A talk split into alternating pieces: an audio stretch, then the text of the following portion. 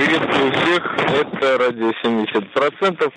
Подкаст из Сиона, вернее, с Ближнего Востока уже будет довольно точно. Идет, как всегда, чаймастер в стиле джарок. И это полевые заметки из серии «Подсолнечное мясо». И... О, началось. Ну что опять? Ну да, вот примерно в такой обстановке приходится записывать. Сижу я в старом армейском американском джипе 47-го года выпуска или 43-го, уже не помню. Вот э, такие вот голоса раздаются по местной сирене, то есть, ой, сирена. И на сколько минут, я не знаю, по-моему, на две, а может на полторы, так что я, пожалуй, поставлю на паузу.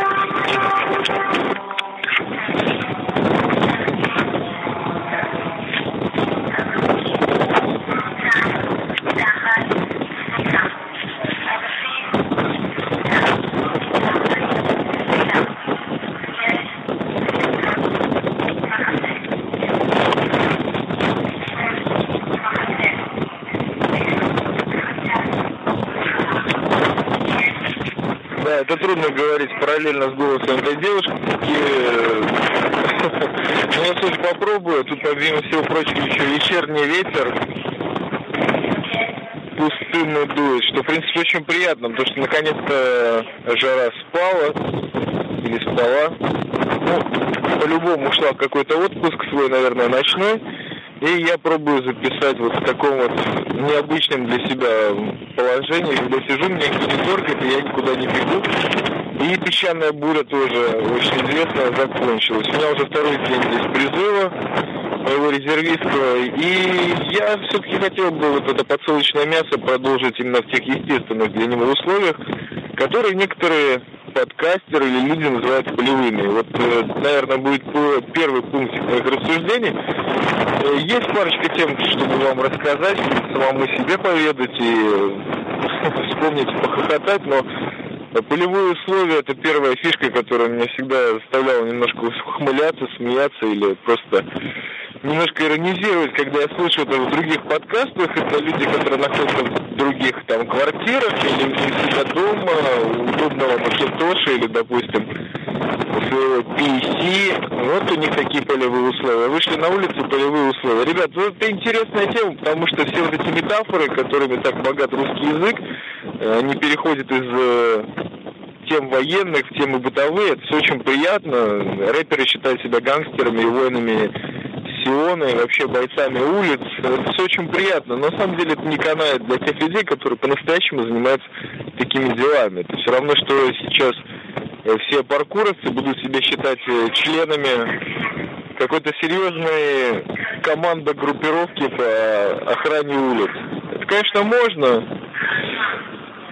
Да, вот я не думаю, что все эти люди вышеозначенные работают вот в таких вот условиях, когда 38 градусов жары, пустынный ветер, то есть даже если и возникает мысль что-то сфотографировать, то это все равно не получится, потому что перед тобой сплошная стена пыли и песка, не видно ни неба, ни земли, и не видно на 5 метров перед тобой. И, конечно же, в таких условиях только чаймастер, наверное, сейчас на этом маленьком ресурсе русскоязычном может вытащить свой старый диктофончик и что-то туда поговорить. Anyway, это были полевые условия, на которых мое очередное ха-ха. Это у меня второй день, как я уже сказал, здесь на базе, на базе, на которой я, в общем-то, как офицер вырос, получил свое звание какое-то очередное за не очень добросердечную, но упорную службу, но хватит уже, девушка, Дело в том, что я вот это вот объявление слышу сегодня уже раз 15 и до сих пор это как-то не мешало. Вот здесь меня на какие-то умпутуновские фишки потянуло, когда вы не обращайте внимания на звон холодильника в соседней вилле. Но постарайтесь. Может быть, эти условия как-то вам передадут ту естественную атмосферу. И хотелось бы прежде всего рассказать вот об этой последней ночи, вернее, последней ночью перед призывом. Она достаточно одинаково проходит для многих бойцов, ну, по крайней мере, с теми, с которыми я общался. Этот призыв у нас немножко специализированные, призваны были только офицеры и солдаты, занимающие какие-то ключевые должности, допустим, связанных э, с вождением, со связью и тому подобное. То есть э, разработка стратегии, разработка теории, что-то такое новое, на самом деле хорошо забытое старое, потому что призывники, резервисты, если получают какую-то информацию о том, насколько армия продвигается в технологиях, э, в тактике, то, наверное, только из призыва и резерва. Очень мало из них действительно дома интересуется развитием различных тактик, которые потом, в принципе, они должны, в общем-то, применять э, при своей службе. Дело в том, что наш полк, он специализированный, тут я секретов никому не раскрываю, есть два вида призыва, то есть призыв резервистов э, раз в год, то, что я уже много раз рассказывал из различных мест, когда тебя посылают просто туда, где этот полк назначили в этом году отстоять свои 30 дней, или может быть 25, и есть, э, не дай бог, конечно, вариант, если будет объявлена война. Вот тогда мы идем по прямой специализации охранять одну из баз ВВС. Но охранять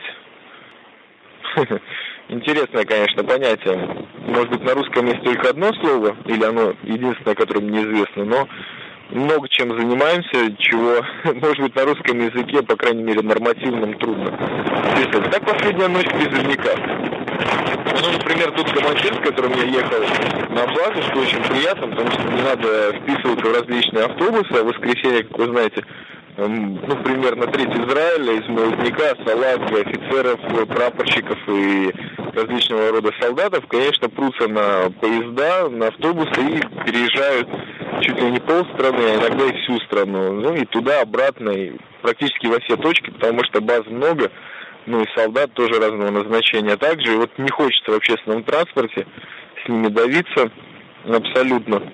Ну и, честно говоря, в последнее время мне как-то даже в погонах по непонятной пока еще для меня причине неприятно заходить. И так как я любитель автостопа, то это довольно опасно. Уже много лет, но сейчас как-то меньше, но все равно.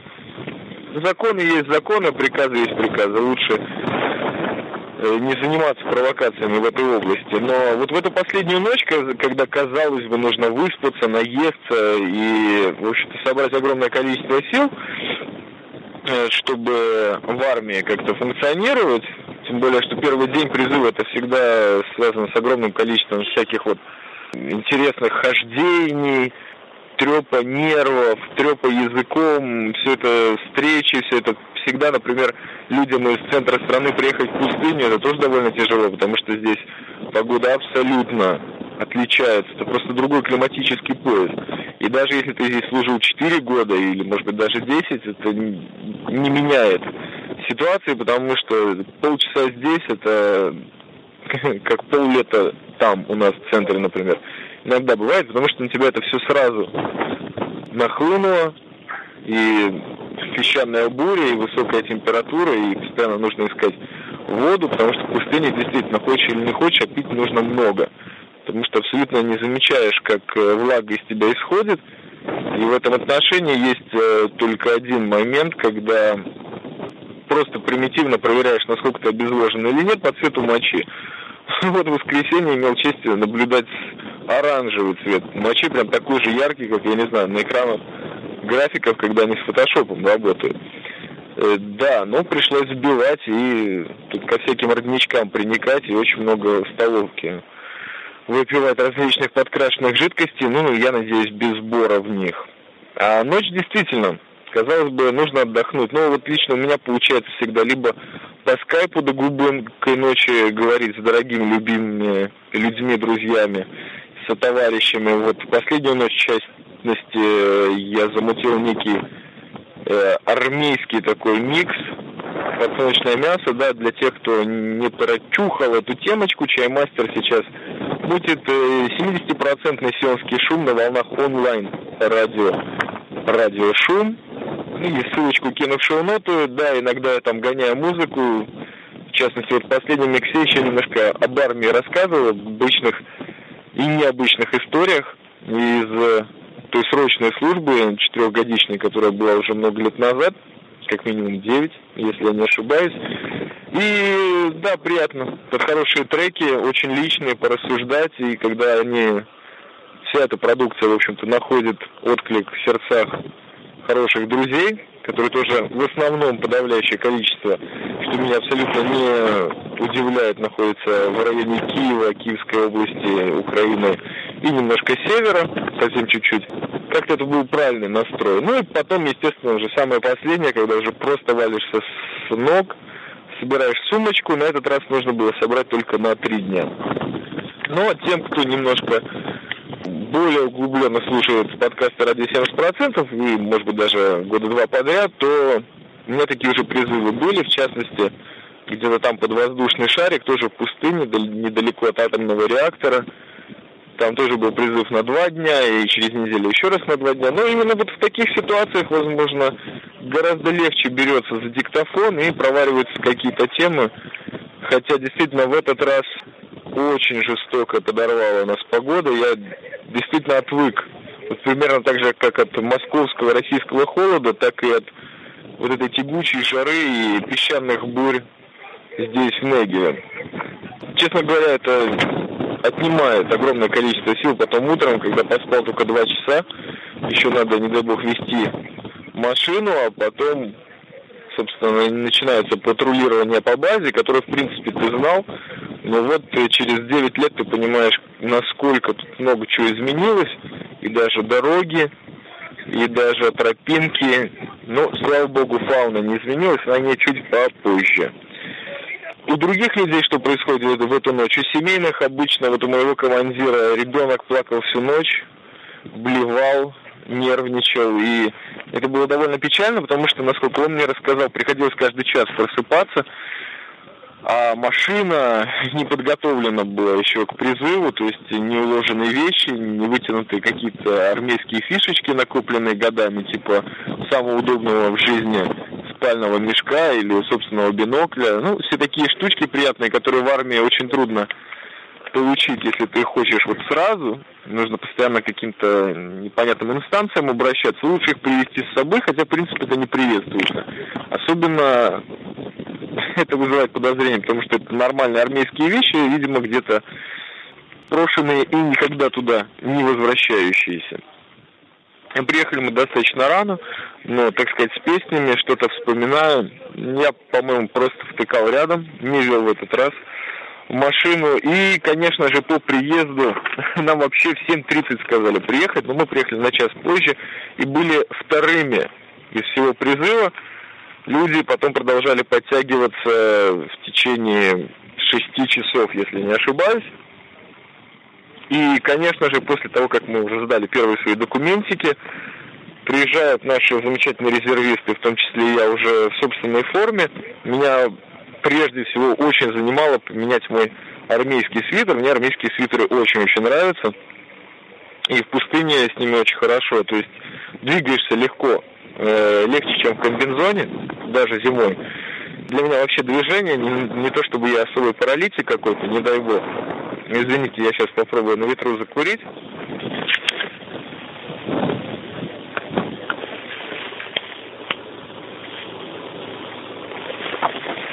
Да, да, так вот. Но движение из джипа, из хаммера, из тачанки оно для меня важно, потому как с возрастом совершаешь гораздо меньше лишних движений, ну и тем более, если совершаешь, то они должны быть точными и абсолютно ничего сковывать не должно. В том числе, например, пивной живот, который у меня не появляется, слава богу. Хотя вот в Москве прошедший период было выпито нефильтрованного бочкового светлого достаточно немало. Ну, коль скоро заговорили о, о жидкостях, то да, свитер мне удалось поменять, удалось поменять мою армейскую панамку, что очень важно в пустыне и вообще, потому что прежде всего не горят уши, и шея не превращается в какую-то покрасневшую корку подгоревшей марокканской яичницы, и, в общем-то, это самое главное.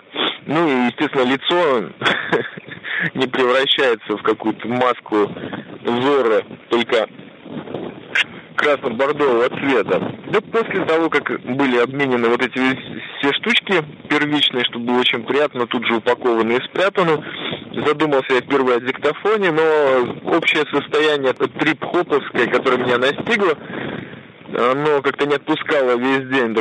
Такой ноншалант, полный неторопливость, посылаешь что-то быстро делать, ты делаешь это в абсолютно собственном ритме.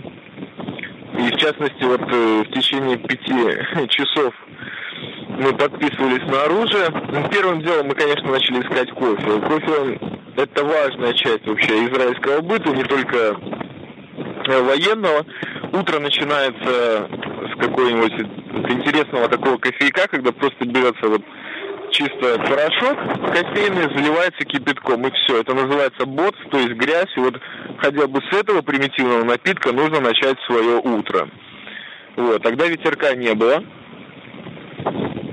Курящих людей тоже, но у меня был как-то запасенный из бензозаправки Давидов, вот его приятно было покурить, что, естественно, совсем снесло крышу.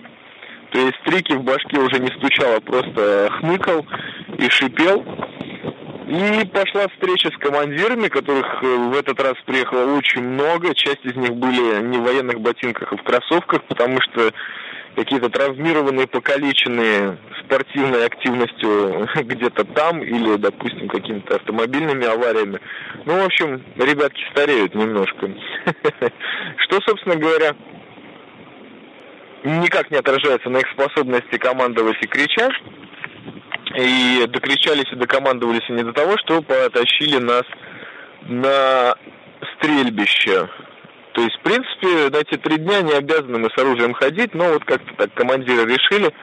И, естественно, чаймастер, как э, главный мастер стрельбищ тут вообще, ну, по крайней мере, в моем отряде, я в этот раз занимался только постановкой стрельбища, которая оказалась очень близко. Вот это одно из первых изменений, которые произошли на базе. До этого мы таскались вообще где-то там чуть ли не в бедуинские палатки, куда-то далеко, нужно было ехать на грузовике, а здесь буквально пару шагов, что в этой абсолютной жаре было достаточно приятно. Постреляли,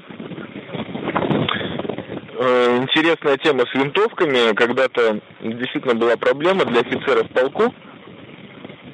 То есть база ВВС, она не отличается особой боевой подготовкой и особой заботой о тех пехотинцах, которые, в принципе, когда-нибудь, не дай бог, в войне должны обслуживать, поэтому укороченные винтовки, которые считаются признаком какой-то элитарности, они в очень маленьком количестве были, в основном были на службе тех несчастных товарищей, которые охраной занимаются каждый день на этой базе.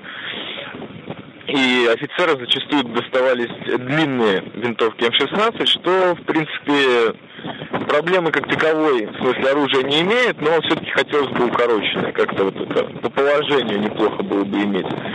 Но в этот раз надавали их всем, кто хотел, даже шоферам. Одна проблема в том, что многие эти короткие винтовки, они переделаны из длинных, то есть просто отрезанные кусок дула, и вроде бы они считаются менее точными, но все равно их пристрелять можно, особенно если очки дома не забыл и не торопишься.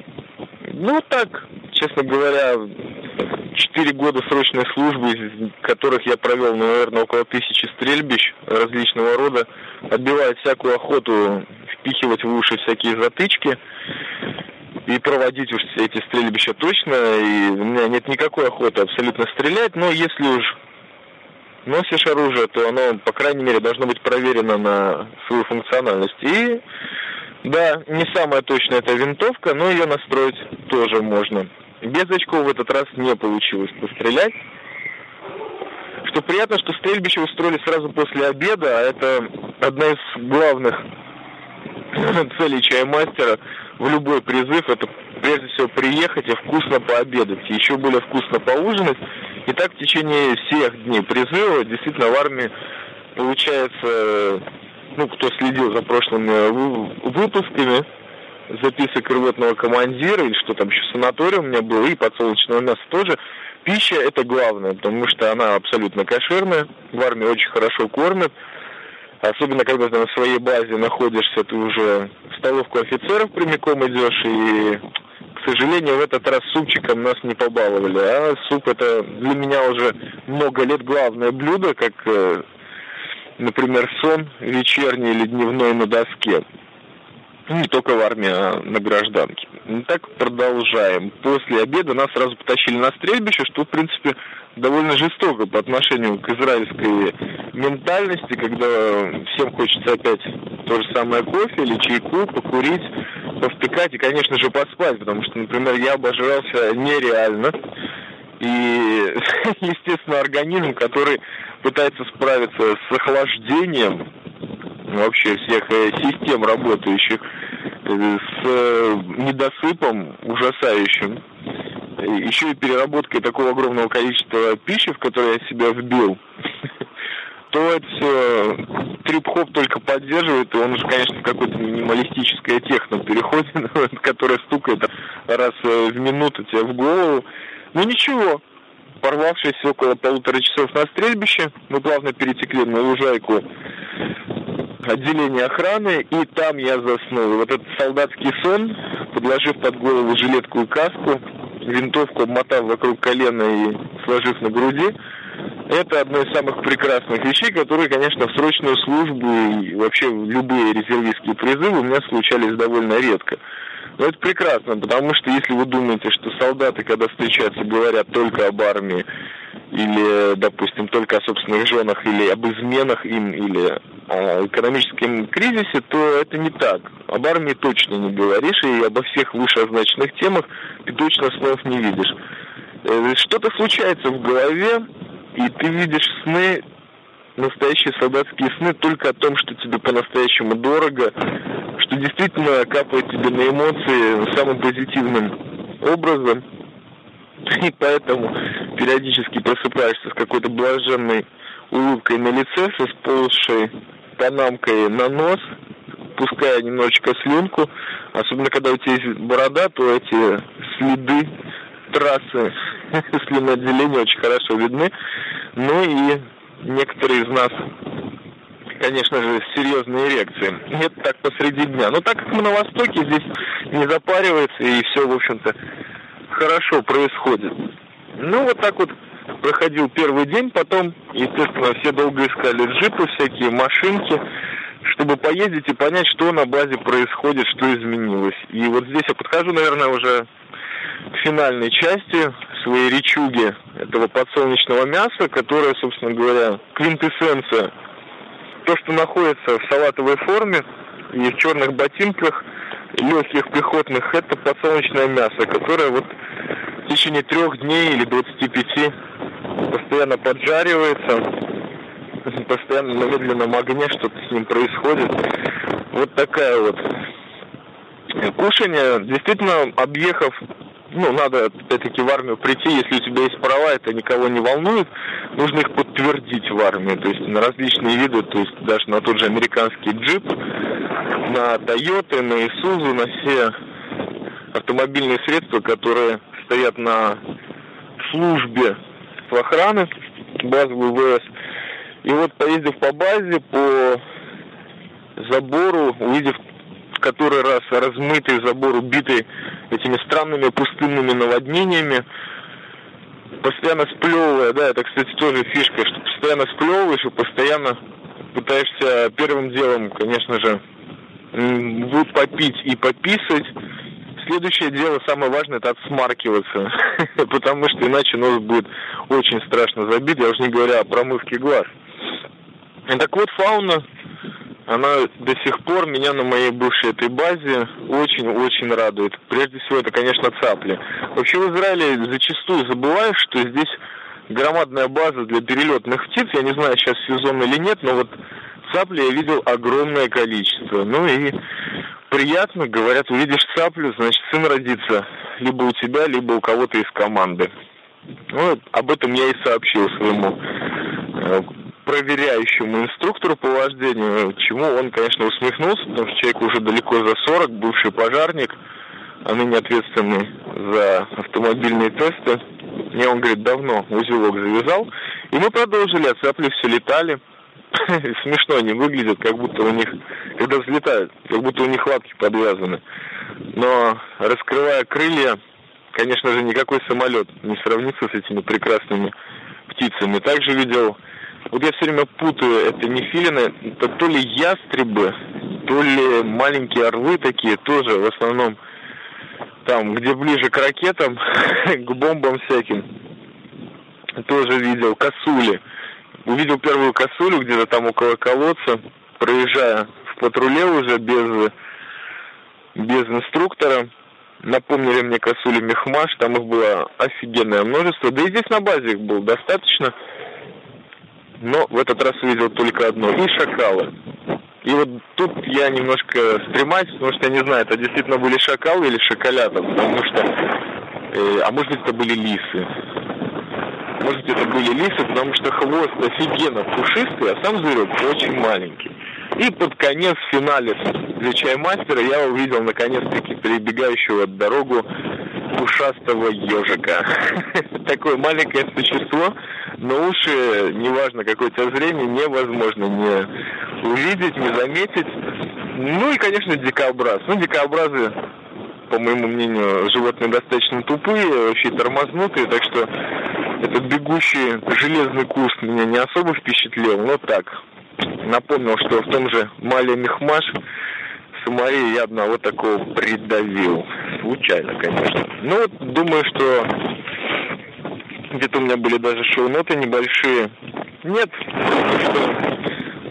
этот выпуск достаточно программный. Вот такое вот длинное интро, подсолнечное мясо. Это чаймастер, а подкаст называется «Ради 70%». Если хотите, оставайтесь.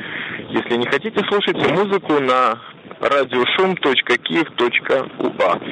Всего доброго.